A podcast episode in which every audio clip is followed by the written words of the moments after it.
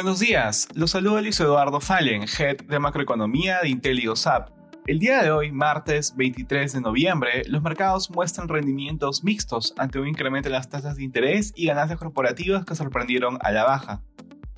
De manera particular, en Estados Unidos los futuros exhiben resultados diferenciados.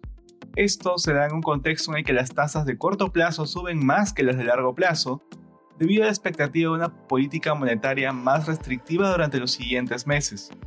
La publicación de estados financieros por parte de ciertas compañías tecnológicas que decepcionaron a los inversionistas también contribuyó con las caídas. Por otra parte, la administración de Joe Biden alcanzó un acuerdo con los gobiernos de China, India, Japón y Reino Unido para liberar reservas estratégicas de petróleo en un intento de reducir el precio del petróleo y reducir las presiones inflacionarias. En la eurozona, las principales bolsas de la región retroceden. La canciller de Alemania, Angela Merkel, anunció que está observando un incremento en los casos de COVID-19 en el país, lo que ha mantenido cautelosos a los inversionistas.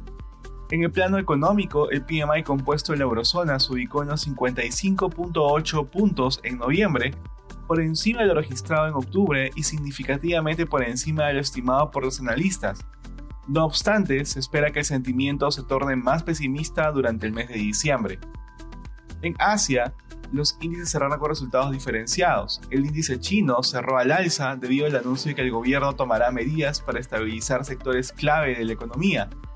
El sentimiento también mejoró luego de que se aprobara que los bancos puedan emitir nuevos préstamos destinados al desarrollo de proyectos inmobiliarios.